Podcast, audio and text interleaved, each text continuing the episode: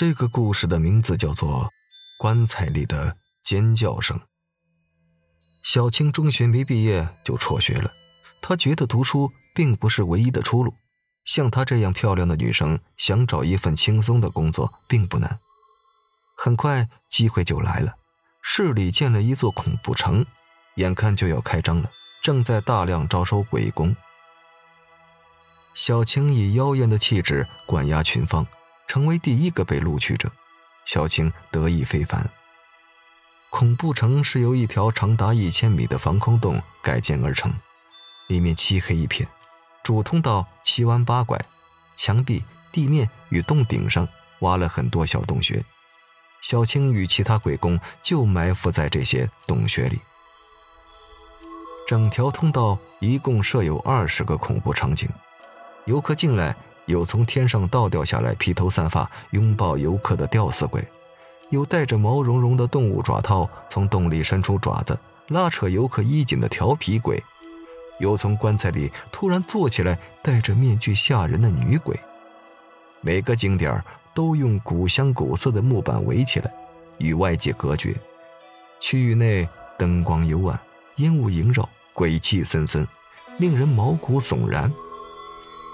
小青的工作是扮演棺材里的鬼，她的装扮是模仿电影《画皮》中周迅的造型，浓妆艳抹，姿态撩人的躺在棺材里铺着的一张人造白狐皮上。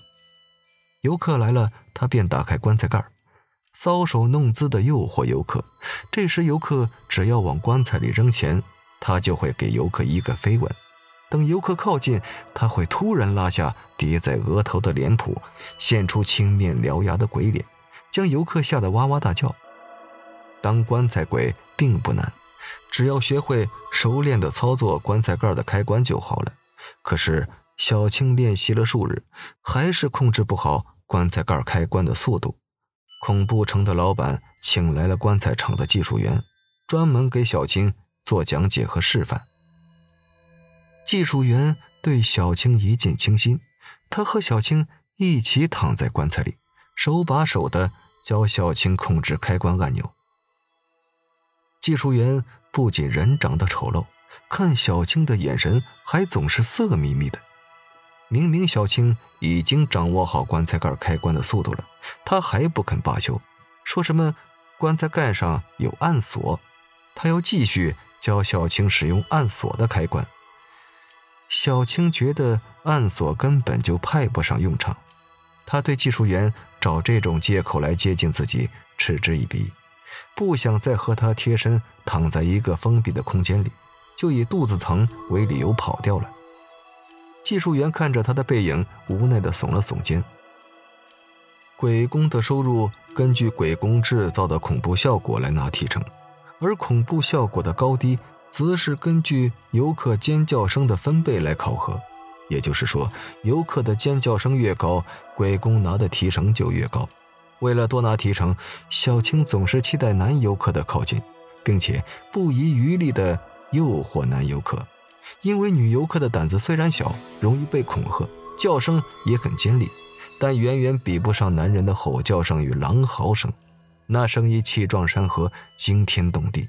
能给小青带来丰厚的收入，而且有的男游客还会往棺材里扔钱。游客扔在棺材里的钱有三分之一是属于小青个人的。小青本来就生得美丽，在扮女鬼时又极尽魅惑之能事，引得很多男游客慕名而来。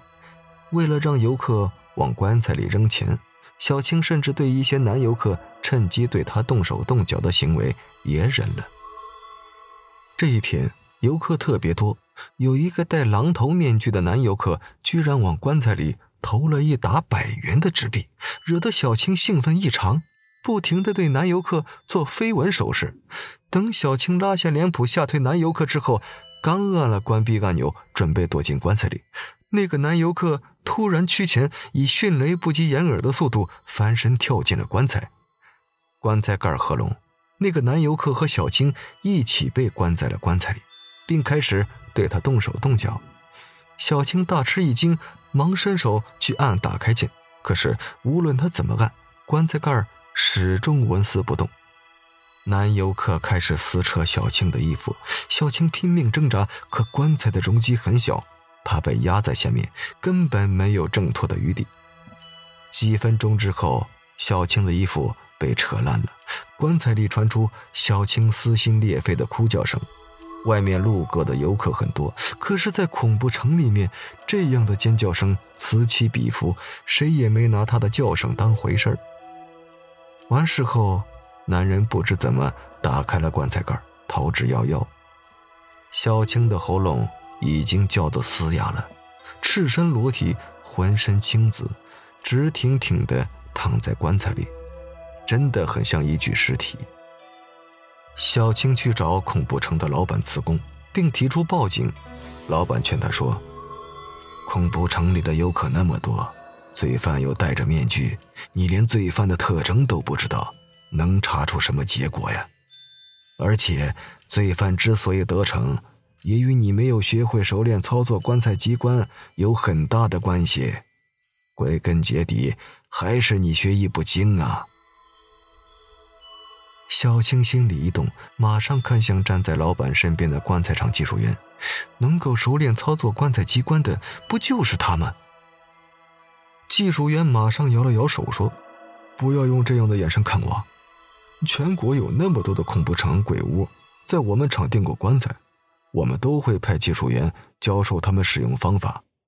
只有你，只学会了开关，没有学会开锁，上锁就不再学了。”说起来也是我失职，但这不能作为怀疑我的依据吧？老板连忙打圆场：“小青啊，你如果真想辞工，恐不成会给你一定的补偿的。你要是还愿意继续干下去，以后凡是游客扔在棺材里的钱，全部归你，不用再上交。你看怎么样啊？”小青思前想后，游客每天扔在棺材里的钱有几百块，一个月就有一万多，这个收入相当于副总经理的月薪。失去这份工作，他去哪里再找这样轻松又赚钱的工作？于是把心一横，决定继续当女鬼。转眼万圣节到了，恐怖城迎来了一年中生意最好的时光，不仅客流量大。恐怖城里贩卖的扮鬼道具也卖得很好，销量最好的当然是面具。小青躺在棺材里，看着一张张戴着面具的脸在自己眼前晃过，心里没来由的有些紧张。当一个戴着面具的男游客趁着没人注意时，忽然跳进棺材里的时候，小青紧张的情绪忽然松弛了。她不慌不忙地从腰间处抽出一把匕首，对着那人的大腿插了下去。